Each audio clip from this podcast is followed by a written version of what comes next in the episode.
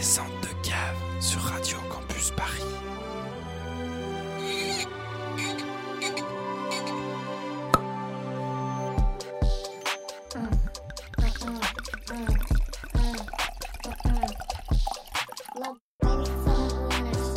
Bonsoir à toutes et tous, je suis très heureux de vous retrouver pour un nouvel épisode de Descente de cave, une émission dédiée au vin durant laquelle je pars tous les deux mois à la rencontre d'un invité, caviste, vigneron ou sommelier, pour parler ensemble de son parcours, de son métier, mais surtout de sa passion, qui nous partage à travers trois bouteilles que l'on déguste tout au long de l'émission. Et pour cet épisode, je suis reçu chez Yann Amaran, 24 ans seulement, déjà passé par le Fouquet, et sommelier au bon vivant dans le 5e arrondissement. Salut Yann. Écoute, on ne se connaît pas encore, pas du tout. Euh, en fait, c'est euh, une personne qu'on connaît en commun, ton cousin plus précisément, qui m'a parlé de toi il y a quelques Yes. jours seulement, qui m'a dit que tu étais un passionné de vin, que tu avais fait euh, de cette passion une carrière, enfin qu'en tout cas tu étais en fait. train de, de faire de cette passion une carrière. Et du coup, j'étais assez curieux de te rencontrer, de savoir en fait ce qui t'anime dans le vin, dans cette euh, bouteille, cet amour du partage. Et donc, on va passer un peu moins d'une heure ensemble à discuter de ton parcours, à discuter de, de ta passion et de, je crois, trois bouteilles. Ouais, Le dénominateur euh, principal, c'est que tu es, tu travailles au bon vivant. exactement. Donc là, actuellement, je travaille euh, au Bon Vivant dans le 5e arrondissement, euh, à côté du quartier latin. Et euh, si je peux faire un petit point sur mon parcours, vraiment, j'ai passé le début de ma vie dans une, dans une lancée assez classique, vraiment euh, scolarité vraiment lambda à Grenoble euh, jusqu'au bac. Et arrivé au bac, j'ai déménagé à Paris. En arrivant à Paris, j'ai commencé la restauration. Donc en commençant la restauration, j'ai commencé à Châtelet dans un restaurant d'hôtel 4 étoiles euh, où j'étais en alternance. En fait, j'ai fait un bac plus 5 en alternance dans les écoles hôtelières. Et euh, donc je passais par une, ce qu'ils appellent une mise à niveau. Donc c'est un équivalent CAP qu'on passe en un an. Comme j'avais déjà le bac, il y a certaines matières qui sont validées, donc on passe la pratique. Après cet équivalent CAP, j'arrive sur deux ans de BTS. À la fin de mes deux ans de BTS, j'arrive sur la licence. Et après la licence, j'ai fait une mention complémentaire en sommellerie. Donc ça équivaut à 5 ans et en réel, ça fait un bac plus 3. Et euh, après ça, je me suis lancé directement en CDI. Et quand j'ai fini mon apprentissage, au moment où j'ai fini, j'étais au Fouquet, sur les Champs-Élysées. Et donc, il faut préciser quand même aux auditeurs qui nous écoutent que tu n'as que 24 ans. Yes. Déjà, euh, un, un beau parcours euh, académique. Quand tu quittes Grenoble, est-ce que tu as donc la volonté déjà de travailler dans euh, l'hôtellerie, mais est-ce que tu as déjà la volonté de, vraiment travailler spécifiquement dans le vin ou est-ce que c'est venu au fur et à mesure de, ta scolarité? Alors c'est plus ça, c'est venu au fur et à mesure de la scolarité. C'est vrai qu'en commençant la restauration, il y a énormément de connaissances qui nous manquent, que ce soit de la connaissance pratique ou technique. C'est vrai que c'est c'est un métier qui est très complexe, qui est passionnant. Et donc en arrivant dedans, j'avais énormément de choses à apprendre, mais le vin m'a toujours attiré. Donc je suis d'abord passé par les priorités, donc vraiment... euh, euh, ça va être les séquences de service, euh, ça va faire attention au souci du détail, euh, comment est-ce qu'on parle au client, comment on amène le client vraiment dans la restauration pure et dure. Et après, au fur et à mesure où on prend les connaissances, où ça devient un petit peu plus un, auto- un automatisme au travail, je me suis un petit peu plus penché sur le vin. Et, et du coup, c'était à la fin de ma licence, donc après 4 ans de restauration pure et dure. Donc forcément, j'étais dans le vin, parce que dans tout restaurant, on trouve des bouteilles de vin. Et après, j'ai décidé de faire ma mention complémentaire en sommellerie qui, derrière, a enclenché, en fait, pendant cette année, euh, un concours. J'ai eu mon prof qui m'avait proposé de faire euh, un concours qui, s'appelle les meilleurs apprentis de France, qui se passe en trois échelons. Malheureusement, je n'ai pas réussi à aller au troisième stade, mais c'est vrai que j'ai atteint le deuxième, donc ça me fait euh, meilleur apprenti de France, Île-de-France, et non de France, mais c'est déjà très bien, je pense. L'île de France, c'est déjà pas mal. ouais. Ah ouais. Grenoble, c'est pas du tout une région viticole. Dans les années euh, 1900, c'était la troisième plus grosse région viticole. Euh, c'est vrai que ça a pas mal changé euh, à cause du phylloxéra. Je sais pas si tu connais un petit peu l'anecdote sur ça. Je la connais, mais euh, je pense que peut-être nos auditeurs ne connaissent pas l'anecdote sur le phylloxéra. Et je pense que c'est important peut-être de remettre dans le contexte et, et expliquer ce que c'est que le phylloxéra. Yes, carrément. Le phylloxéra, c'est euh, un espèce de parasite qui, est qui a complètement euh, détruit la majorité des vignes euh, en France. Euh, par exemple, euh, dans, dans les années 1800, c'était euh, ici, à Paris, en Ile-de-France, la région numéro une productrice du vin. Et qui aujourd'hui, en fait, ça a été complètement ravagé. Et pour résoudre euh, ce problème, euh, c'était les pieds de vigne américains qui étaient insensibles au phylloxéra qui derrière, en fait, on a fait des greffes. Donc, euh, on prend le pied de vigne qui vient avec les racines dans la terre, auquel on va greffer notre cépage français. Donc, tous les pieds en France sont américains, mais les cépages sont français. Effectivement, c'est un tournant en fait dans l'histoire viticole vinicole française. Je crois que à cause du phylloxéra, il y a des cépages qui ont été euh, totalement, euh, enfin qui sont qui ont totalement disparu. Ah, et, carrément, et, oublié des cépages oubliés. des cépages oubliés. Et mais du coup, euh, vis-à-vis de ça, euh, Grenoble aujourd'hui, c'est plus vraiment une région viticole en 2023. Alors en, réalité, c'est pas la plus importante, mais c'est vrai que là, du côté de Grenoble, on va être sur des sur des euh, sur des appellations qui vont être pas non plus extrêmement connu, mais si on se remonte un petit peu vers Valence, on va tomber sur le Gros Hermitage, ou on va aller sur des appellations, si on remonte encore dans le nord, sur la côte rôtie. Donc c'est vrai que euh, l'Auvergne-Rhône-Alpes, si on inclut le tout, euh, ça reste quand même euh, une production de vin assez colossale. mais c'est vrai que du côté de Grenoble, bah, du coup, ça sera un des vins qu'on dégustera prochainement. sur la vallée de Grenoble, on est un petit peu dans la vallée du Grésivaudan. Où on va, avoir le, on va retrouver le Verdès, par exemple, qu'on va déguster tout à l'heure. Euh, ça va être des petits cépages un petit peu anecdotiques. Et ce qui est le, la plus grande renommée à Grenoble, en réalité, ça va être plus la Chartreuse. mais sinon, dans la globalité du Rhône, c'est vrai qu'on a quand même pas mal d'appellations, que ce soit du côté des côtes du Rhône Village ou même dans les sous-régions ou en repartant sur le Rhône Nord. c'est vrai qu'on peut trouver quand même un paquet de choses. Un paquet de choses. On va y revenir effectivement et on va, on va, on va, déguster du coup un de ces vins-là. Aujourd'hui, du coup, au bon vivant, qu'est-ce que, bah, est-ce que tu peux nous parler un petit peu de cette, euh, de, de, de cette cave, de ce lieu? C'est quelque chose de très vivant. En fait, ça ressemble vraiment au vin parce que le vin se modifie dans la bouteille, il peut prendre de l'âge, il peut se modifier. Et là, au, bon vivant, c'est un petit peu ce qu'on fait. Ça, ça bouge tout le temps, on a toujours du renouveau, on a, on a quatre vins du moment qu'on change assez régulièrement. Et c'est vrai que ça permet de déguster des nouvelles choses, ça permet de rencontrer des nouveaux domaines, ça permet des fois de, rencontrer des cépages oubliés. Des fois, on a des petites anecdotes, on a des jolies bouteilles, et des fois, on est vachement surpris. Des fois, on est un petit peu déçu. Et je trouve que c'est ça qui est beau dans la sommellerie, c'est même goûter les défauts, savoir ce qui va, ce qui va pas, comment on peut pallier à ça, euh, avec une méthode de service, ou peut-être avec du vieillissement, ou alors avec une température adéquate pour lui. Euh, c'est vrai que ça permet de jouer, et c'est tout le temps, euh, ça rend la chose très créatrice. Peut-être pour qu'on comprenne un peu mieux, je trouve que c'est assez intéressant ta vision et surtout ce parcours parce que le Fouquet, quelque part, c'est une institution française. C'est euh, une vision presque patrimoniale. Dans mon imaginaire, le Fouquet, comme c'est empreint de tradition, le vin qu'on y sert est un, vin empreint de tradition, donc une sorte de vin un peu patrimonial. Et c'est peut-être pas forcément ancré dans son temps. Comment Exactement. Alors, tu as, très bien résumé la chose parce que, par exemple, au Fouquet, on va retrouver, euh, on va retrouver vraiment des appellations. On va aller chercher du Marsanais, du Pessac-Léognan, beaucoup de Bordeaux, beaucoup de Bourgogne. On va rester sur des choses qui sont euh, très traditionnelles. Assises. Ouais, assises. Voilà, des vins euh, forts, très marqués, qui, qui, font la renommée de la France, en tout cas à l'export. Exactement, parce qu'on a énormément d'étrangers. C'est vrai que on a une une clientèle étrangère qui passe au Fouquet, euh, qui, c'est assez colossal. Et euh, du coup, il vaut mieux des appellations qui rassurent, parce que c'est vrai que c'est dur d'avoir euh, ne serait-ce qu'un vin orange à la carte au Fouquet. Avant de le vendre à quelqu'un, va falloir l'expliquer, il va falloir lui dire non mais vous inquiétez pas, c'est bon, il faut goûter, il faut découvrir. C'est vrai que la découverte au, au c'est plus difficile parce qu'ils sont là pour être rassurés, ils sont là pour goûter la gastronomie française classique si je puis dire, tout est bien fait, mais ils veulent des choses qui rassurent. Et euh, moi, j'avais envie de sortir un petit peu de mes sentiers battus et euh, d'aller chercher des choses euh, un petit peu plus atypiques.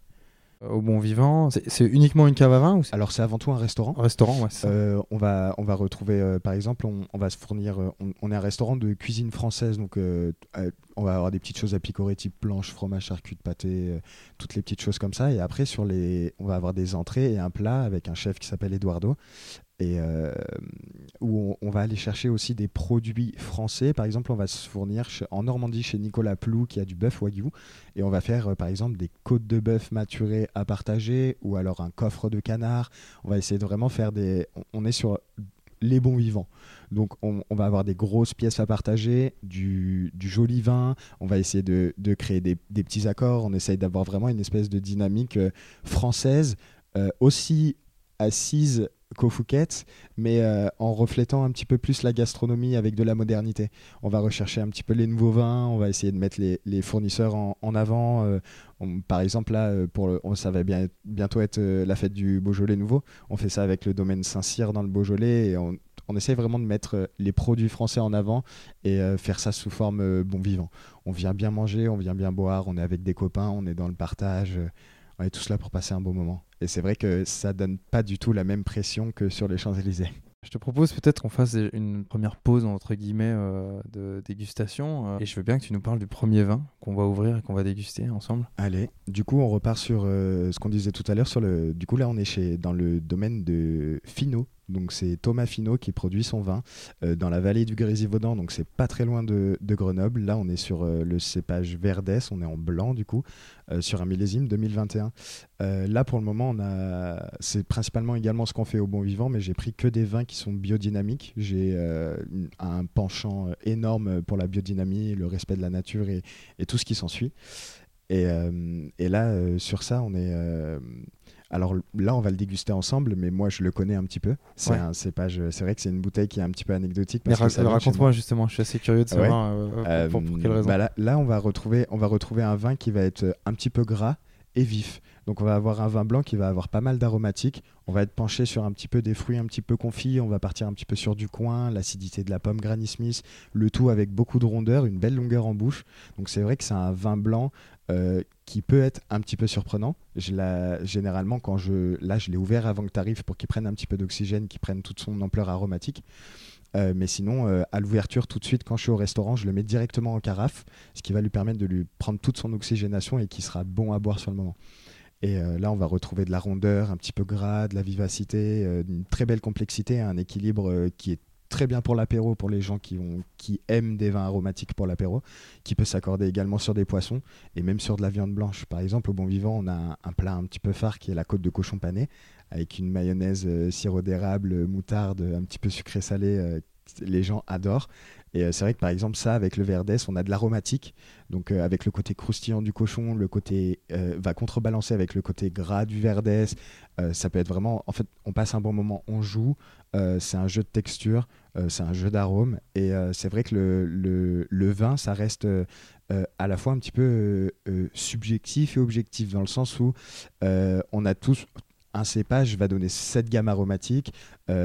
tel, sol ou telle région, telle vinification va donner cette gamme aromatique. Mais c'est vrai que par exemple, si moi je dis que ça sent la pomme, peut-être toi tu vas me dire, tu vas me dire peut-être un autre fruit. Mm. Peut-être que ma pomme à moi n'est pas ta pomme à toi. Ouais, ouais. Donc c'est vrai que c'est pour ça que le vin, ça reste du partage. On est dans la discussion, on est dans l'équilibre et c'est beaucoup de, vocabulaire aussi, la précision du vocabulaire. Et euh, c'est vrai qu'entre gens qui aiment le vin, on s'aide beaucoup là-dessus, on se partage les choses. Et toi, tu as une histoire particulière avec ce vin-là ou... Euh, avec ce vin-là, j'ai pas forcément d'histoire particulière, mais c'est vrai que c'est un cépage qui vient de chez moi. Euh, J'aime beaucoup ce que fait Thomas Finot. Je le trouve très prodigieux dans ses produits. Et, euh, et j'ai toujours passé. euh, pour un sommelier, c'est vrai que j'aime bien garder les bouteilles sur lesquelles euh, j'ai des petites anecdotes parce que ça crée. C'est un peu une fiole à souvenirs. Ouais. Une fois que la bouteille est vide, on y remet. euh, quand on revoit l'étiquette, quand on revoit la bouteille Mm. vide, on revoit le moment, on, on ressent les choses et euh, c'est, euh, pour moi, c'est l'expression de la passion, c'est les émotions, c'est tout ça qui rentre en jeu. Et euh, je trouve ça ex- assez exceptionnel. Puis j'aime beaucoup, euh, beaucoup ce vin. Ouais, super, écoute, euh, démarrons. Ouais, c'est vrai que là, en plus, on est sur une jolie robe bien dorée. Superbe. Euh, il a une très très belle couleur. Normalement, on devrait. euh, on passe un bon moment avec ce. On passe un ce vin-là. moment avec ce vin-là. Alors, tu l'as ouvert il y a combien de temps là À peu près, ça fait une heure?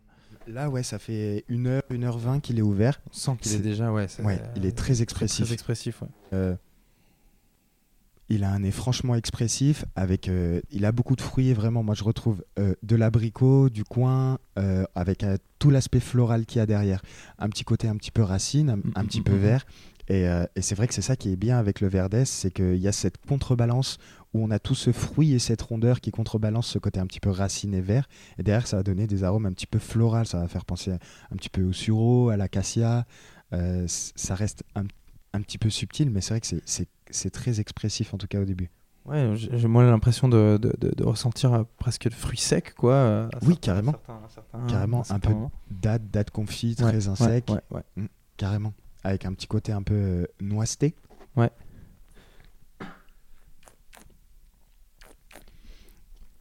Et en tout cas, moi, pour moi, là, c'est vrai qu'en bouche, on a tout ce côté un petit peu euh, nappant qui est très agréable. Mm, mm, mm. Et à la fois, on a ce fruit explosif, donc on, on- on retrouve euh, les arômes de fruits qu'on a sentis au nez. Et derrière, on a cette longueur en bouche avec ces petites notes un petit peu fumées euh, qui va donner euh, quelque chose de très agréable. En fait, ça nous donne un petit peu un goût de. J'ai envie d'y revenir. Mm. Ça nous laisse la longueur en bouche et ça reste appréciable et ça donne envie de redonner du fruit derrière cette longueur en bouche. Et c'est pour ça que je trouve que ce vin se boit un petit peu tout seul. Il se boit complètement tout seul. hein. Mais je trouve qu'il est- il y, a une, il y a une vraie fraîcheur, je trouve, même euh, sur la sur l'attaque. Enfin, on le sent, on sent assez frais, quoi. Moi, je suis entièrement d'accord. En plus de cette rondeur et de ce fruit, on a cette vivacité, Ouais. ce côté un petit peu euh, vif, clair, frais, comme tu dis. Euh, c'est là où je retrouve un petit peu la pomme Granny Smith. Et euh, c'est un équilibre, c'est un joli jeu de balance. Très très joli jeu de balance.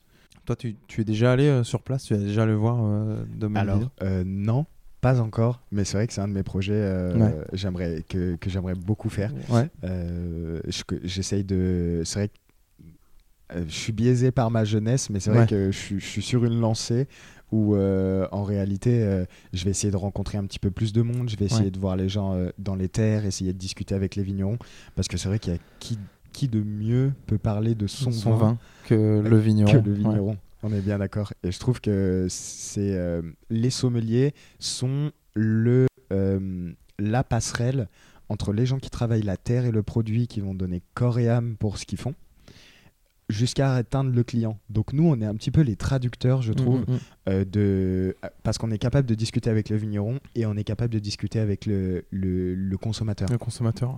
Le vigneron aussi peut discuter avec le consommateur, Bien mais c'est vrai que nous, on va avoir un argumentaire de vente, on va pouvoir expliquer les choses, on a peut-être plus la patience et le temps d'expliquer au consommateur pourquoi, comment, sous quelle méthode de dégustation, comment on va faire les choses, alors que lui, le vigneron, il va être un petit peu planté dans ses vignes et il va faire euh, son taf, quoi.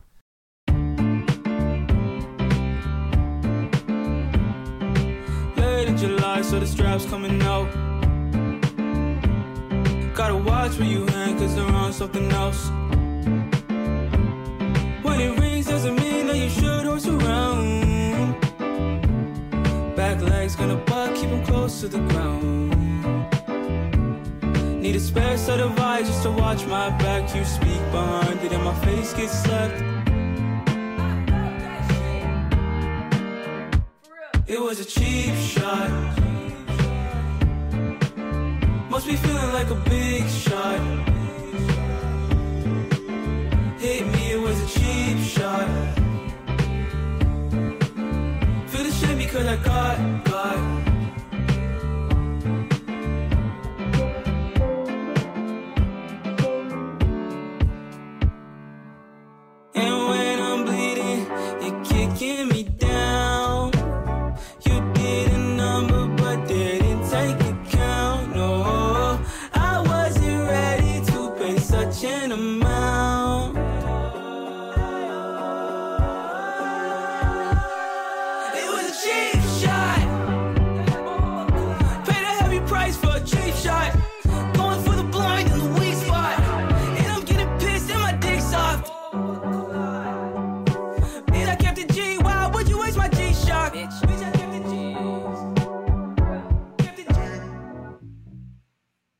Comment on articule, euh, quand on est sommelier, son approche du vin avec le chef qui, euh, lui, euh, bah, donne, j'ai l'impression, une impulsion, une direction à un établissement, à un lieu? Bien sûr. Et comment on travaille en binôme finalement avec un chef? Euh, comment on travaille en binôme C'est ce qu'on appelle un petit peu les accords mais vins, mais en réalité, un petit peu bêtement, vraiment, c'est du partage où euh, le chef, par exemple, admettons, il va refaire, euh, faire une nouvelle carte, donc il va refaire toutes ses assiettes pour la prochaine carte. Et, nous, en fonction des dégustations qu'on va trouver avec les arômes et ce qu'il propose comme produit, on va, on va ouvrir des bouteilles et on va, on va déguster, par exemple, plusieurs vins sur le même plat et on va se dire, ok, qu'est-ce qui est intéressant? Admettons, on part sur le Bordeaux, on retrouve un vin, euh, euh, euh, admettons, avec beaucoup d'astringence, quelque chose qui, a beaucoup de bois, quelque chose qui, est fort et qui est jus, qui, est, gourmand. On, peut l'accorder par exemple avec de l'agneau, dans le sens où l'agneau va rapporter, déjà c'est une viande qui est assez aromatique, donc ça, ça permet d'équilibrer avec le vin, et le gras de l'agneau va contrebalancer avec le côté astringent. Donc c'est là où par exemple un vin tout seul ne va pas être forcément très apprécié des gens, ou le plat tout seul va pas être forcément très apprécié, mais les deux ensemble, il y a quelque chose. On crée une dynamique, on crée d'autres saveurs, on essaye de jouer. Et c'est vrai que boire et manger, moi j'a- j'adore en même temps que je, mange ou que j'ai une bouchée, sentir mon vin. Parce que là, c'est une explosion d'arômes. Parce qu'on a la bulbe olfactive qui se situe juste entre la bouche et le nez, donc c'est vraiment un petit peu derrière. Et euh, c'est pour ça qu'on fait une rétro-olfaction quand on goûte un vin. On remue le vin, on met de l'air dans sa bouche, on fait euh, ce bruit-là où ça fait. dans le grumet. euh, Exactement. ouais. Et c'est là où en fait tous les arômes vont devenir explosifs en bouche et avec l'air, ça va le propulser sur la bulbe olfactive et c'est là où on va ressentir tous les arômes. C'est vrai que dans le vin, moi c'est ça, c'est ça qui me plaît, c'est que j'ai vraiment l'impression d'être un, poisson, un, poisson dans l'eau. Euh, on a toujours des nouvelles choses à découvrir. On a, par exemple, un vin où c'est, en fait, c'est tout le temps vivant. Un vin qu'on va oublier derrière le bar au restaurant, qu'on regoute deux jours plus tard, où on se dit, waouh, qu'est-ce qui s'est passé? Le vin a pris deux jours d'ouverture, il il a, il s'est amplifié en arôme, il s'est amplifié en équilibre, il est excellent à boire, alors qu'en fait, le jour où on l'a ouvert, il était juste infâme, on n'avait pas envie de le boire, c'était pas très bon. Et c'est un petit peu toute la particularité aussi qu'on a avec les vins nature. Donc, la différence avec les, avec les vins nature et, les vins qui ne le sont pas, c'est que, alors moi, à mon goût, euh, c'est toujours facile de faire manger des épinards à un enfant quand on y rajoute du beurre et de la crème. Sauf que quand on a un bon produit, des bons épinards, et qu'on essaie de juste rajouter son grain de sel, et ben normalement, sur les deux produits, c'est pas la même dégustation. Et moi, j'ai un petit peu ce sentiment-là avec euh, les vins nature, parce que c'est très expressif, c'est vivant, c'est changeant. Et euh, les gens qui travaillent en biodynamie, euh, en réalité, c'est, je trouve ça extraordinaire. C'est, ça a été inventé par un scientifique autrichien dans les années 1920. Et donc, en fait, on est, j'ai l'impression qu'on est revenu euh, un petit peu dans l'ancien temps, comme ils faisaient avant, mais sans les connaissances, sans les avoir appuyées, euh, parce qu'on s'est dit, euh, déjà, quand on travaille la terre facile, quand on travaille la terre naturellement ou qu'on y plante des fruits, des légumes ou quelque chose, généralement, tous les 5 ans où l'agriculteur va choisir, mais il essaye de mettre sa terre en jachère pour essayer de reposer sa terre, pour qu'elle reprenne un petit peu des nutriments et pouvoir replanter derrière.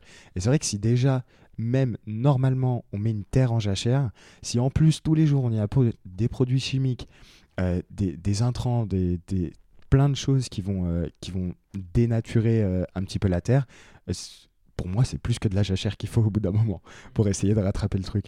Donc là, avec les vins nat, c'est c'est un jeu. C'est un jeu. La météo va changer. Euh, euh, aujourd'hui, c'est les, euh, ils, font des calendriers annuels de la biodynamie où ça va être avec euh, euh, la lune. En fonction de, la lune, on a les jours de fruits, les jours de racines, les jours de feuilles, et les agriculteurs vont jouer en fonction de ça. Euh, tel jour, il faut nourrir la plante, tel jour, il faut la tailler, tel jour, c'est le fruit qui va prendre. Et même si, par exemple, demain, j'ai une problématique, j'ai des pucerons sur ma vigne, et ben, plutôt qu'essayer de mettre un produit chimique, eh ben, je vais capturer deux trois coccinelles, je vais les mettre sur ma vigne, et puis elles, elles vont se régaler, et ma vigne, elle va guérir. Donc, euh, moi, je trouve que cette dynamique-là et cette approche-là est beaucoup plus intéressante que la facilité. Est-ce qu'en 2023, ou plutôt 2022, parce que toi c'était au moment où tu y étais, on sert des vins nature au Fouquet Alors non. on, va, on, va, on va servir des vins qui ont, euh, qui ont des vignes bio, donc qui sont euh, dans le respect de tout le cahier des charges bio. Mais c'est vrai que la biodynamie, euh, elle n'est pas présente euh, au Fouquet, sauf peut-être sur deux, trois références, euh, notamment par exemple le Marsaneche Sylvain Pataille, qui a déjà été au Fouquet. Lui, c'est quelqu'un qui travaille ses vins en biodynamie. Donc c'est vrai que des fois, on va avoir par découlement des choses qui sont des métères, mais c'est pas le, centre du vin au Fouquet. Euh, après, moi, ce que j'aime bien dire, c'est que les gens qui aiment pas les vins nature, bah, les châteaux Pétrus, ils sont un petit peu nat, quoi. Ils essayent de ne pas avoir trop d'intrants, ils essayent d'avoir vraiment des produits qui sont très qualitatifs, euh, ils essayent de vraiment, ils bichonnent leur vigne, quoi. Mm, mm, Et mm. pour moi, quand tu bichonnes ta vigne, euh, bah, tu lui fous pas du produit dessus, quoi. On, on- on parlait juste avant euh, de démarrer officiellement cette interview de la maison euh, Drouin, Yes. que moi je connais parce que j'y ai fait les vendanges, mais c'est vrai que c'est une maison qui est euh, en biodynamie depuis euh, des décennies maintenant. Ça a été mis en place par euh, celui, le membre de la famille aujourd'hui, Philippe, qui est le directeur de, de, de, l'établissement. Et, je crois que ce qui est assez intéressant avec des, avec des domaines comme ceux-là et des familles comme celle-ci, c'est finalement le, le changement de spectre que peut apporter une génération, parce que je- il me semble, pour en avoir discuté avec eux, que euh, le papa de Philippe Drouin était absolument contre l'idée de faire de la biodynamie, c'était pour lui euh, inenvisageable. Lui, c'est ce qu'il a mis en place au moment où il a récupéré le domaine. Et aujourd'hui, la fille de Véronique Drouin, donc la sœur de, euh, de, de Philippe Drouin, qui est euh, œnologue de, de- la maison, donc sa fille, euh, bah, commence à faire des tests un peu sur, euh, sur euh, le- voilà, le, vin nature. euh, et- et donc, je trouve que c'est assez intéressant de s'adapter aussi avec l'évolution non seulement des consommateurs, je pense, et puis Mhm. aussi de la réalité de ce qu'est euh, le monde aujourd'hui où ben, euh, voilà avec euh, les produits chimiques euh, qu'on a pu avoir alors que ce soit d'un point de vue viticulture ou même purement agriculture avec voilà des, des produits dont on taira le nom mais qui ont, qui ont fait pas mal de bruit euh, Mm, pouvant totalement. créer des maladies. Cette adaptation-là est, je trouve, hyper intéressante. Comment toi, dans, dans ton métier en tant que jeune, c'est quoi le regard que tu portes sur tout ça? Est-ce que tu penses que c'est nécessaire qu'on évolue, qu'on avance avec euh, nos générations, ou au contraire, euh, on risque pas de perdre un peu ce qui fait la grandeur et la force de euh, ben, d'un territoire comme euh, le territoire français, qui est reconnu mondialement pour ses vins? Ah, ta question est super intéressante. Moi, vraiment, pour ma part, je pense que la nature était là avant nous et elle sera après nous. Ça veut dire que, à mon goût, c'est un petit peu nous qui devons moduler, essayer de jouer. Alors, c'est vrai que l'humain peut apporter énormément de choses à la nature. Mais avant tout, elle, elle est déjà en place. Donc, je pense que il faut moduler avec, il faut voir comment elle réagit, savoir un petit peu, et c'est tout là l'art du calendrier euh, biodynamique, par exemple. Essayer de comprendre un petit peu cette entité qu'est la nature, ces écosystèmes, ces choses qui fonctionnent ensemble, plutôt qu'essayer de se dire, enfin de la contrôler. Essayer de se dire, alors moi je veux que la nature elle pousse comme ça, je veux que mes vignes soient droites, je veux que... hein, hein. alors que je pense que c'est la diversité, la complexité. Arrêtez d'essayer de euh, simplifier les choses, admettre qu'elles sont complexes, et essayer de faire avec cette complexité-là, euh, cette complexité-là, essayer de moduler tous les jours, réessayer, essayer de comprendre ah oui c'est vrai que quand j'ai fait quand j'ai mis de la soupe d'ortie sur mes vignes, c'est vrai qu'elles avaient guéri de telle maladie. Eh c'est- de l'ortie. Enfin, moi je trouve ça vraiment passionnant et je trouve que c'est ce sur quoi il faut se concentrer parce que c'est le c'est d'une le plus rentable parce que ça donne des vins qui ont des expressions quand même extraordinaires. Alors oui, c'est vrai, on va tomber sur un vin nature des fois.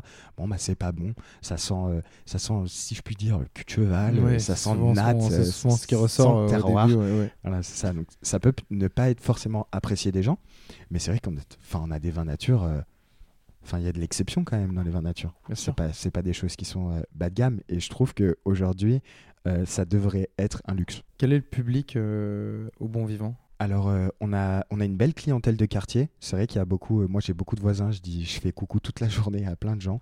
Je trouve ça assez extraordinaire parce que ça donne un goût un petit peu de restaurant de quartier. Bon, c'est le cas puisque on a beaucoup d'habitués. Euh, on commence à avoir euh, une renommée un petit peu internationale parce qu'on a pas mal d'hôtels autour. Et c'est vrai que quand, euh, tu viens d'un pays étranger et que tu arrives en France et que tu dis, bon, je veux boire du vin et je veux manger de la viande et que tu tapes ça sur Internet, ah, tu tombes facilement sur le bon vivant. Donc c'est vrai qu'on récupère un petit peu des clientèles, une clientèle étrangère grâce à ça. Mais sinon, on a principalement des Français, on va dire entre, entre 25. euh, la grande majorité, ça sera entre 25 et 35. Après, des fois, ça va un petit peu plus. Et c'est des gens qui. C'est des, euh, des épicuriens. Ils sont là pour euh, manger des bonnes choses, pour passer un bon moment. Euh, ils sont là en détente. Et nous, ce qu'on essaye de créer, en tout cas avec la dynamique euh, de notre équipe et de tous ensemble, c'est essayer d'inviter les gens dans le salon. On n'invite pas les gens à venir manger au restaurant où il faut se tenir droit, on a la cravate jusqu'au cou, il faut pas trop bouger avec les couverts bien droits. On essaie d'avoir, bon, bah tiens, t'as tes couverts, ton plat, il est au milieu de la table, tu te sers, tu manges comme t'en as envie. Ici, bienvenue à la maison, installez-vous chez vous, passez un bon moment, c'est votre chambre pour la soirée, on va passer un bon moment. Enfin, c'est, c'est dans une dynamique euh, vraiment très, euh, très altruiste. Assez curieux de, de découvrir euh, une deuxième, autres ouais, une deuxième euh, Ouais. bouteille, même si on n'a pas terminé celle-ci encore. Oui, sans problème. Euh, bah, du coup, je- j'en ai parlé tout à l'heure, mais là, le deuxième vin qu'on va discuter, on va repartir sur le rouge. On va se faire un Marsanné 2020 de chez Sylvain Bataille, du coup. Euh, pourquoi j'ai choisi cette bouteille? Parce que euh, bah, Sylvain Bataille, il est arrivé en Bourgogne, dans l'appellation Marsanné, en 1999. Une petite anecdote sur mon, sur mon année de naissance. année de naissance. Et, euh, et euh, vraiment, euh, ce gars, il est arrivé, il a commencé avec un hectare. Il s'est dit, bah, je vais faire du pinard. Et franchement, quand tu rentres dans la Bourgogne, que tu as réussi à avoir un hectare, et que tu te lances, bah, je pense qu'il y a pas mal de loups qui essayent un petit peu de te, Enfin, dans des régions assez, euh, dans des régions assez, euh, importantes que celle-ci. Et, aujourd'hui, il a fini par avoir 7-10 hectares. Et aujourd'hui, il en a 17. Et c'est devenu un pionnier de la Bourgogne. Il y a des gens qui se battent pour avoir ses allocations, pour avoir ses bouteilles. Euh, nous, personnellement, par exemple, euh, euh, au Bon Vivant, on va avoir une quantité limitée de chez Sylvain Bataille pour nos bouteilles. Donc euh, on est très content d'en vendre parce qu'on a du bon produit, on a des belles choses à vous découvrir, on, a un Marsanais 2020, c'est extraordinaire. Euh, mais c'est vrai qu'on n'en a pas pour tout le monde parce que c'est une quantité limitée. Donc, euh, je trouve ça assez extraordinaire. C'est même chose, c'est un, vigneron, j'aime beaucoup sa dynamique, j'aime beaucoup ce qui, ce qui dégage en réalité. Et, euh, et ces, ces produits, je les adore. Et puis, petite anecdote aussi, euh, un, un très très bon ami à moi, avec qui euh, j'ai fait découvrir un petit peu le vin avec- via le Marsanais, et en fait, adore le Marsanais. Que ce soit en blanc ou en rouge, Marsanais, Marsanais.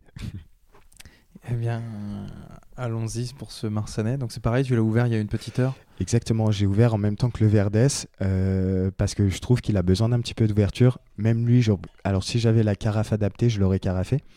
Euh, mais euh, là, normalement, euh, à l'ouverture, il va être très très bon. On va avoir quelque chose de, très gourmand. Par exemple, on a un nez assez expressif, on, ressent un petit peu le terroir, on a, avec, cette robe un petit peu claire, un petit peu grenat. Pure question, évidemment, les auditeurs ne peuvent pas voir, mais on est sur deux types de verres.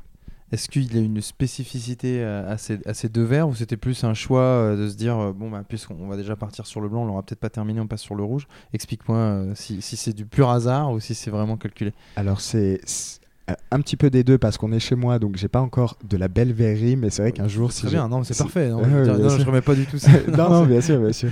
Mais euh, c'est vrai que si un jour j'arrive à avoir un joli placard avec plus- plusieurs types de vins Riedel, par exemple, c'est une très belle marque qui fait des très jolis verres à mon goût, euh, la marque Riedel, et ils vont avoir par exemple euh, une gamme de verres Sauvignon, Sauvignon, une gamme de verres Pinot Noir, et c'est vrai qu'en en fonction de la forme du verre, euh, ça Voilà. va pas jouer la même Oui, aromatique. c'est ce que je voulais dire. hein. Quand je dis on est sur deux verres, c'est qu'on a deux verres euh, de forme euh, un différentes. peu différente. Évidemment, on on voit toujours cette. euh, Alors moi, j'ai pas le terme. Tu l'as peut-être certainement. Bien sûr. Ce un peu. Euh, sur la calice, ça, là, ça va être les, les épaules du verre où euh, ça va se rebiquer. Par exemple, tu vas avoir un verre qui va se refermer un petit peu sur la fin. Il y en a qui vont se réouvrir.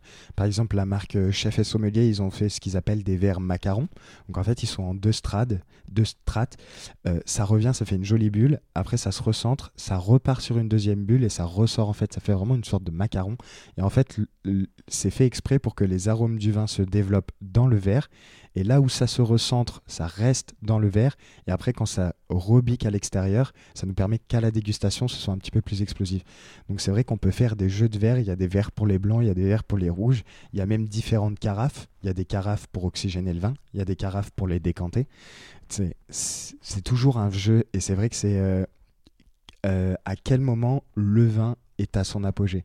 Dans quel verre, à quelle température, à quel âge, à quel moment de la journée, parce que c'est vrai que le meilleur moment pour déguster un vin, euh, c'est juste avant de manger, quand on commence à avoir un petit peu la satiété, parce que les pupilles gu- gustatives n'ont qu'une envie, c'est de manger, c'est de goûter, c'est de d'essayer d'avoir quelque chose à, se mettre sous la dent. Et euh, du coup, là, en dégustant le vin juste avant manger, on a tous les arômes. Notre, notre pupille et notre palais, il, il est, il est tout ouvert. Il dit, OK, euh, montre-moi ce que tu ce que exprimes. Et c'est vrai que là, c'est très appréciable. On a un côté chaleureux, on a beaucoup de fruits, on a la, la- la gourmandise de la mûre, on a un petit peu l'acidité du cassis, on a ce côté un petit peu frais qui est retrouvé derrière la groseille. Et en bouche, je pense que Fruits rouges, fruits noirs, complètement. euh. Alors on reconnaît quand même. Alors il faut préciser, euh, c'est le Pinot Noir. Oui. Pinot Noir, Bourgogne. euh, on trouve quasiment que du Pinot Noir et donc évidemment du Chardonnay euh, sur les blancs, mais en tout, Tout cas sur les rouges, c'est quasiment que du Pinot Noir. Explique-nous un peu le, le- le- le Pinot Noir. Qu'est-ce qu'on qu'est-ce qu'on y retrouve euh, C'est quoi un peu son- Al- Alors dans le, dans le pinot noir, majoritairement, parce que c'est vrai que derrière, ça dépend encore une fois de comment on va le travailler, ce qu'on va lui apporter dans la vinification. Mais euh, avant tout, ça va rester un cépage qui va être assez léger, bien gourmand, bien penché sur le fruit. Et là, par exemple, euh, sur ce Marsanne-là, on va retrouver un petit peu des petites notes boisées. On va retrouver de la complexité. On, va- on- on peut retrouver des, des pinots noirs avec euh, un petit peu de puissance.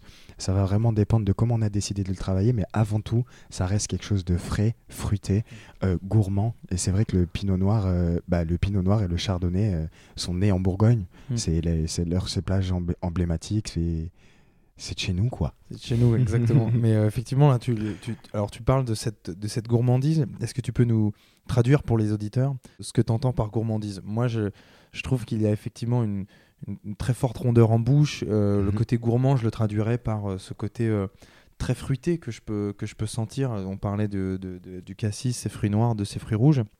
Mais il y a quelque chose d'assez chaleureux. J'ai l'impression de manger une, une tartelette, quoi, ou quelque chose comme ça. Est-ce que ça vient de là? Ça, alors ça vient un petit peu de là. Euh, moi personnellement, ce que j'entends par la gourmandise, c'est c'est que ça va être généreux en arôme. Euh, on, on va avoir du goût, on va avoir une, bête, une belle salade de, de, de fraises des bois avec euh, du cassis et derrière euh, toute cette complexité et ce côté un petit peu rond, on pourrait penser, moi personnellement j'ai l'impression de croquer dans une tarte de mûre ou une Ouais, tarte à la myrtille. Ouais. On a, la, on a ce côté rond de la pâtisserie, parce qu'on va avoir ce côté euh, vraiment un petit peu, presque un petit peu nappant, et cette longueur en bouche qui va refaire e- exploser ces petites notes un petit peu boisées, et toute la mûre et le cassis qui revient, c'est, euh, moi, je trouve ça extraordinaire. Et c'est vraiment ça la gourmandise pour moi, c'est quand euh, c'est généreux, c'est généreux en arôme. Il est euh, vraiment euh, excellent, hein, ce Marsanais. J'ai jamais eu de mauvais retour en tout cas, jamais, jamais. Celui-ci, tu le servais au Fouquet Euh, je l'ai eu pendant un temps au Fouquet's, oui. Euh, c'est parti très vite. et, et vous le servez au bon vivant? Et par contre, on l'a au du vivant. oui. Et euh, avec quoi tu le, tu le sers en général? Enfin, quand je, je dis avec quoi, on s'entend, c'est sur, sur Bien sûr. l'accord mets vin. C'est quoi l'accord phare là qui, qu'on pourrait avoir sur ce vin? Euh, je vais repartir un petit peu sur la carte du bon vivant, mais par exemple, on a des cœurs de canard avec des champignons un petit peu sauce réduite, un peu au vin rouge. Je trouve ça exceptionnel. On a un jeu de texture, on a du goût, on a une sauce qui est, qui est saline, qui est gorgée de, On a mis plein d'herbes dans la sauce, en fait. Le, jus est très expressif. Et, et avec ce côté salin, ça va. La gourmandise de ce vin va rajouter quelque chose encore sur le plat, où ça va donner euh, euh, la longueur en bouche du vin va, faire, va permettre d'apprécier quand tu vas goûter ton cœur de canard et ton champignon, la texture, le côté fruité. Euh, en fait, c'est- un tout euh, qui, qui fait beaucoup en réalité. Mais moi, je mettrais bien ça sur euh, des cœurs de canard en persillade du coup avec une jolie sauce bien réduite, bien gourmande. Ou sinon, euh, bah, si on peut même se pencher sur un dessert, sur une jolie tarte à la mûre.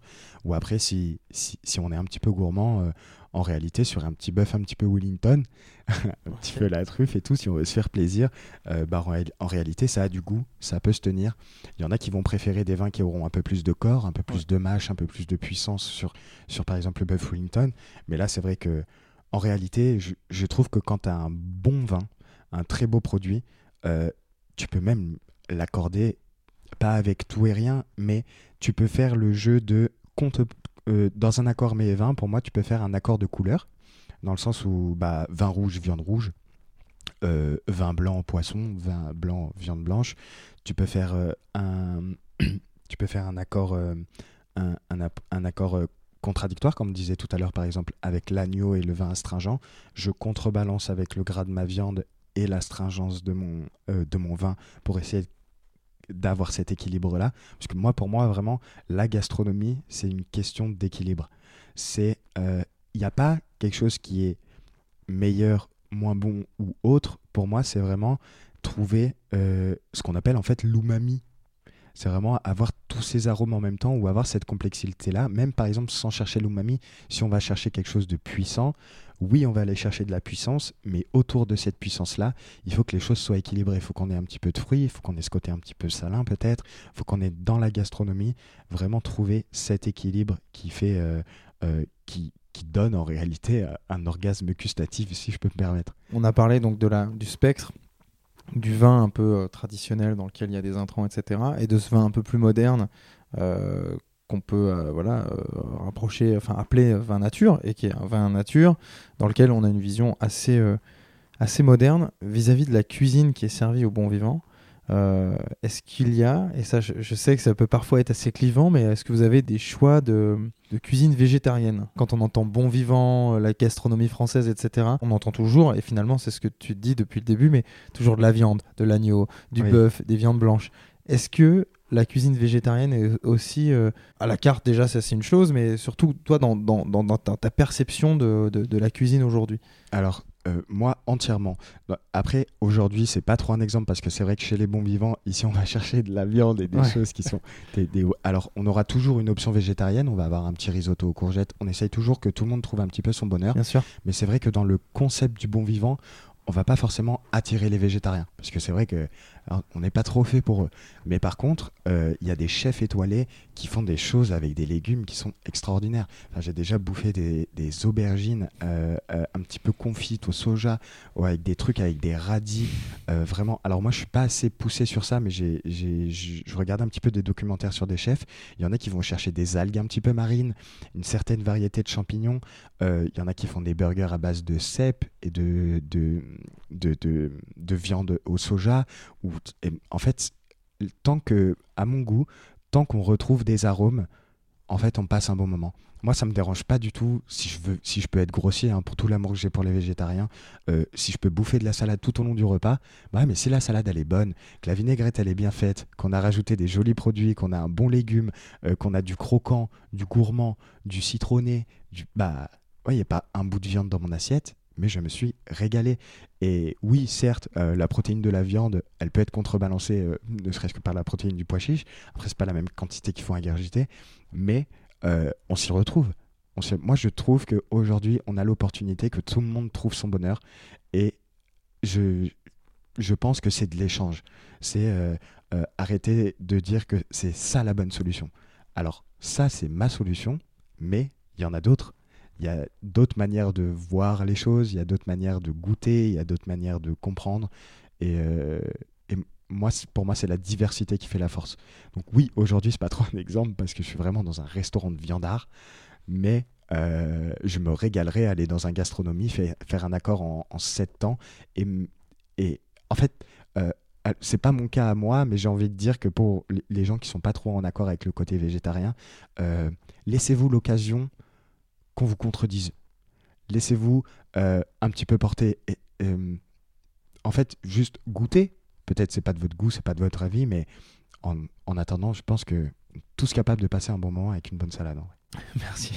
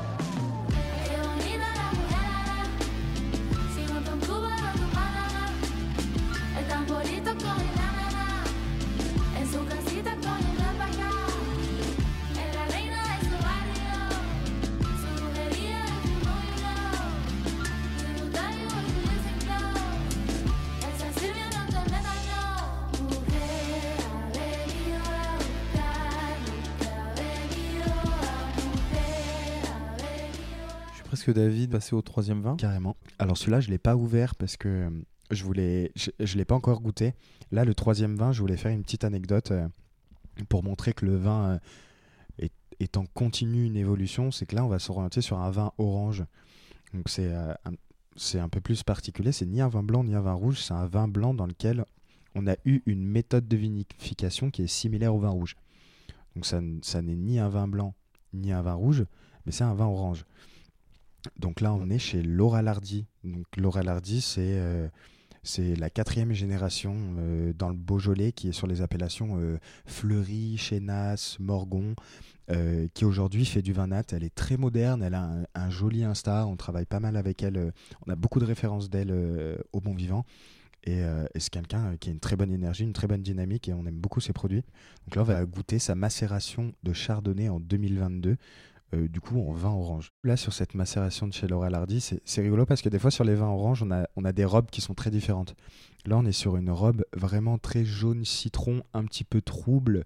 Euh, on a quelque chose de très clair en réalité. On peut tomber sur des vins oranges qui ont un, un orange sanguin, euh, orange très profond. Là, on est sur quelque chose de très clair. Il a un nez, il a un nez très joli, très, très fin, très élégant. Alors que généralement, des fois dans la macération, on peut, on peut retrouver un nez euh, un petit peu brut de pomme, un petit peu, on sent la macération, on sent l'oxydation, on sent quelque chose qui, qui est un petit peu prononcé. Là, c'est très fin, c'est très bien réalisé, c'est très élégant. Et on a, on a au nez, euh, pour moi, des jolies notes d'agrumes, mais on est sur des agrumes, euh, une salade d'agrumes un petit peu sucrée, donc on n'a pas tout ce, tout ce côté très acide qui vient nous assécher la bouche.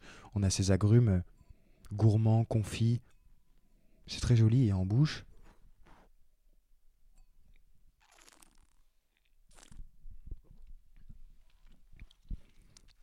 Oh, c'est rigolo.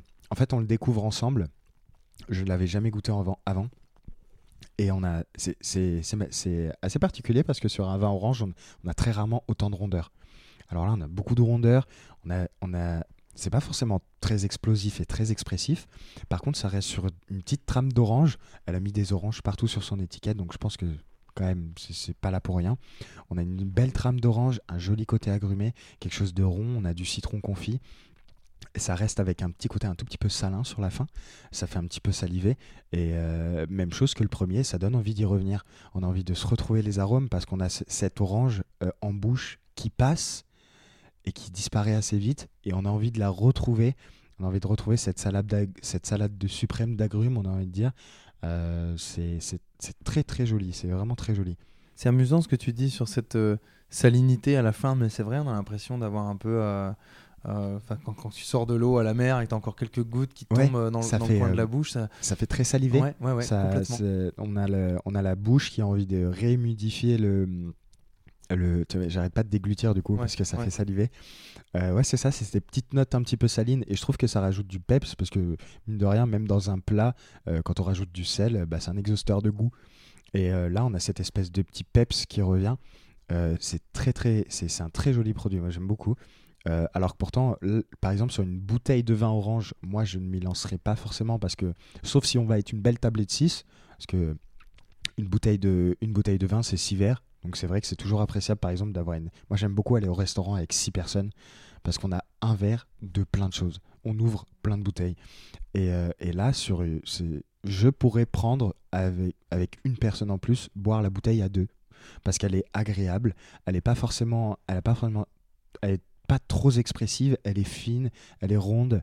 euh, elle est très charmante. Euh, c'est- très, très joli, très appréciable. Ça peut se boire à l'apéro et ça peut se boire sur le dessert. Est-ce que tu peux me parler un peu de, comment on fait ce vin orange? C'est la peau du raisin qui va donner la couleur à ton vin. Dans le sens où, par exemple, dans la cuve, si tu laisses euh, la peau de ton raisin plus longtemps ou moins longtemps dans ta cuve, c'est ce qui va donner la profondeur de ta couleur sur le, sur le produit. Euh, après, on a des cépages qui sont euh, plus teinturiers que d'autres. Par exemple, le pinot noir, c'est un cépage qui est assez clair. La chair, elle, elle, est, elle est très claire et, le, et la peau, elle n'est pas forcément très sombre. Alors que si tu vas sur un cabernet franc ou un merlot, le raisin est très noir. Donc ça va donner beaucoup de couleurs. Là, on est sur un chardonnay. Donc le chardonnay, c'est ce qu'on appelle un blanc de blanc. Par exemple, les champagnes blancs de blanc, il y en a qui savent pas, mais c'est le, euh, c'est un, c'est un cépage à peau blanche et à chair blanche. Donc c'est un blanc de blanc. Quand, par par exemple, le pinot noir est un euh, blanc de noir. Donc c'est un, un raisin à chair blanche, Blanche et à peau peau noire. On a le noir, enfin, on dit pas noir de noir, on dit teinturier. Euh, On et dit là, teinturier, d'accord. Ouais, voilà. Donc là, on a- je pense que c'est notamment pour ça qu'on a une couleur qui est assez claire sur euh, une robe assez claire sur ce vin-là. C'est parce que c'est que du chardonnay. Donc je pense que les, les pots ont donné ce- cette couleur un petit peu citronnée, orangée, avec ce côté un petit peu trouble parce qu'on reste en vin nature, donc on, on- on- on a moins de filtrage. Euh, et et c'est ça qui va donner cette couleur-là. Superbe. La bouteille est très très jolie. En plus, les étiquettes, effectivement, comme tu le disais, euh, il y a plein d'orange sur l'étiquette. On a plein de références de chez Laurel Hardy, j'aime beaucoup. C'est le Beaujolais, c'est principalement du Gamay. En blanc, ça va être principalement du Chardonnay. Et, euh, et ça donne des, vins qui sont frais, qui sont gourmands. C'est des rouges. Par exemple, pour les gens, moi, moi j'adore euh, rencontrer des gens qui me disent J'aime pas le vin, j'aime pas le vin rouge, j'aime pas le. Ah, bah, si t'aimes pas, viens voir, j'ai deux, trois trucs à te faire goûter. Si on commence par là, bizarrement, tu vas me dire Ah ouais, mais ça, j'aime bien. Ah ouais, ça. En fait, c'est juste une histoire de goût. On t'a pas fait goûter les bonnes choses. C'est sûr que si. Bon, je vais être un petit peu grossier, mais si tu vas au supermarché et que tu prends ton merlot euh, euh, premier prix, et, bah, moi non plus, j'aime pas le vin rouge. Ouais, ouais. complètement. moi non plus. Mais, euh, mais là, c'est vrai que si on commence par une dégustation très sympa, chez Laura Lardy, par exemple, euh, dans son fleuri, ou même si on va jusqu'à son Morgon Côte de Pie, je trouve un produit qui est assez exceptionnel. Euh, on on s'y fait plaisir dans le Beaujolais. C'est très accessible. Pour les consommateurs, très très accessible. Et du coup, une bouteille comme celle-ci, elle, elle coûte combien? Euh, alors là, on l'a pas encore mis sur carte parce que vraiment, on l'a reçu là. Je vous ai fait un extra carte. On a reçu Ok. le carton il y a pas longtemps. Euh, mais euh, vraiment, à vue d'œil, je pense qu'on mettrait bien un, un petit 50-60 euros sur table. D'accord. Ok. Et nous, ce qu'on fait aussi au Bon Vivant, qui est, qui est très sympa, parce que nous, on adore le vin, on aime le partager, on fait de la vente à emporter. Donc c'est vrai qu'on on, on fait en sorte d'avoir euh, moins 20% avec les gens qui viennent chercher des bouteilles chez nous. On a euh, à faire des prix un peu cavistes. D'accord. Euh, donc ça, c'est cool. J'aimerais à présent, euh, parce qu'on on, on arrive bientôt à la fin de, de- de cette émission, et j'aimerais avoir ton, ton, ton point de vue, ton, ton regard euh, finalement de, très jeune dans le milieu, enfin voilà, sans, sans, sans jugement, mais euh, sûr. t'as que 24 ans et donc même si tu as déjà euh, un début de carrière assez phénoménal, euh, avoir un peu ton regard sur les enjeux de ton métier, sur les enjeux de ce qu'est la sommellerie en 2023 et sur les années à venir. Euh, c'est quoi un peu pour toi les grandes lignes et, ce qui peut être amené à, changer, à évoluer? Euh, alors moi, ce que, ce que j'aime avec, euh, avec euh, en tout cas la génération qui arrive dans la sommellerie, c'est qu'on essaye de, on essaie de le communiquer et de le partager. On essaye un petit peu de vulgariser la chose. Alors qu'avant, le vin, ça avait quelque chose de, très inaccessible. C'était le sommelier, c'était le vin, les grands vins. Alors avant d'y atteindre, euh, on a un, un paquet de choses à faire avant. quoi. Alors que, le, alors que là, euh, moi en tout cas dans la dynamique que, que j'essaye d'apporter, c'est même c'est pour ça que je dis j'adore rencontrer les gens qui me disent j'aime pas le vin parce que moi je vais essayer de te le vulgariser, je vais essayer de te donner des mots qui vont te parler. Euh, on va essayer de faire ça ensemble en fait, on va s'accompagner. Et il faut pas oublier que le vin ça fait partie du terroir français, c'est la gastronomie française et en plus moi ça me passionne. Et pour moi un passionné de tout ou de rien euh, nous intéresse. À partir du moment où tu parles de quelque chose avec passion, quel que soit le sujet, ça t'intéresse. Et donc moi j'essaie d'apporter, de vulgariser un petit peu les choses et d'apporter un petit peu cette passion aux gens. Vous rappelez-vous que c'est votre terroir, votre produit. Euh, allez chercher. on- On a plein de choses. On a vraiment plein de choses à faire découvrir. Et moi j'aime bien cette dynamique-là où on essaye de vraiment rassembler tout le monde. Le vin c'est du partage. On est tous censés passer un bon moment ensemble. Donc même si on est sur le plus grand des sommeliers, du plus grand étoilé euh, du monde ou chef sommelier, ou quelqu'un qui s'y connaît pas du tout en vin, bah pourquoi on pourrait pas tous passer un bon moment à table autour d'une bonne bouteille? Et de dire euh, bah moi je ressens ça ah oui ah oui c'est vrai que quand tu me dis ça oui c'est vrai que maintenant je ressens cet arôme et discuter partager vivre moi pour moi c'est vraiment essayer de d'aller chercher des moments des expériences euh, des émotions Tu nous as raconté un peu ton, ton parcours et le fait que finalement c'est venu au fur et à mesure, euh, voilà, ton, ton, ton amour du vin et puis euh, voilà une première découverte, une première expérience au Fouquet, puis les bons vivants. Aujourd'hui, si là, là, tout de suite maintenant, tu as un rêve, tu as une, envie, tu as un objectif, que ce soit d'une dégustation de bouteille ou plutôt d'un lieu dans lequel tu aimerais travailler ou peut-être même, et, et- et ça, j'imagine, ça fait peut-être partie des choses parce que le vin, euh, on voyage dans le temps, mais je pense qu'on voyage aussi dans l'espace. Et je sais pas si tu as eu déjà des opportunités d'aller à l'étranger, mais voilà, quels seraient là pour toi euh, ces, trois éléments Un vin, un lieu, et puis peut-être une expérience autour du vin là qui te viennent et, que tu aimerais dans le futur, là, à date, quoi? Euh, alors dans la dynamique que j'approche aujourd'hui, j'essaye toujours de me perfectionner parce que c'est vrai, euh, j'essaye de prendre en connaissance et d'avancer un petit peu là-dessus. Euh, je me laisse toujours les opportunités de mes envies. Ça veut dire si demain j'ai envie de travailler la vigne, de mettre des bottes et d'aller faire du vin, bah carrément. Si ça me motive et que si j'ai envie de... Parce qu'aujourd'hui je travaille en restauration, donc c'est vrai que je vois en 500 et 1000 têtes différentes par jour, je discute avec un milliard de gens et c'est vrai que j'ai une vie sociale qui est très remplie. Et euh, peut-être qu'un jour, j'aurai envie d'aller à la montagne, de rentrer chez moi vers Grenoble, d'aller faire un petit peu de cépage verdès et de faire une bouteille, je sais pas. Peut-être que peut-être dans 5 ans, j'ai envie d'ouvrir ma cave, d'arrêter de vendre de la nourriture et de vendre peut-être que de la boisson. Peut-être que demain, j'ai envie d'avoir un restaurant avec que des accords mets et vins. Je me laisse l'opportunité de tout parce que pour moi, la passion euh, s'exprime euh, sur l'envie. Et à partir du moment où j'ai envie ou à partir du moment où, où ça me transporte, je me dis que c'est là-dedans que je mets l'énergie. Et euh, donc, j'ai pas forcément d'objectif précis, mais la seule chose que j'ess- que j'essaye, c'est euh, en réalité m'amuser et passer des bons moments. Parce que je pense que le plus important, c'est de faire des choses sérieuses sans se prendre au sérieux. C'est vraiment le. Moi, le. On fait des choses qui sont concrètes. On a un travail, on a un vrai travail, on a du produit, on a de l'expérience, on a de la connaissance, on a plein de choses à exprimer. C'est intergénérationnel, ça fait partie de l'espace international. On peut aller très loin, mais on se prend pas trop au sérieux non plus parce qu'on est dans le partage. On kiffe, on boit une bonne bouteille.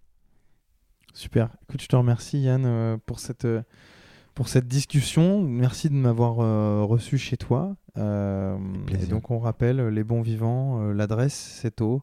Au 7 rue des Écoles, dans le 5e arrondissement. Si jamais vous passez, avec grand plaisir. Et on peut t'y retrouver à quel moment? Alors moi je travaille principalement du mardi au samedi. Euh, généralement je suis en repos le dimanche lundi, mais pour tous les gens qui connaissent un petit peu la restauration, les jours de repos et les horaires c'est jamais très fixe. Entendu. mais vous m'y verrez- vous m'y verrez souvent. Super, merci beaucoup Yann. Et puis à très bientôt sur Radio Campus Paris.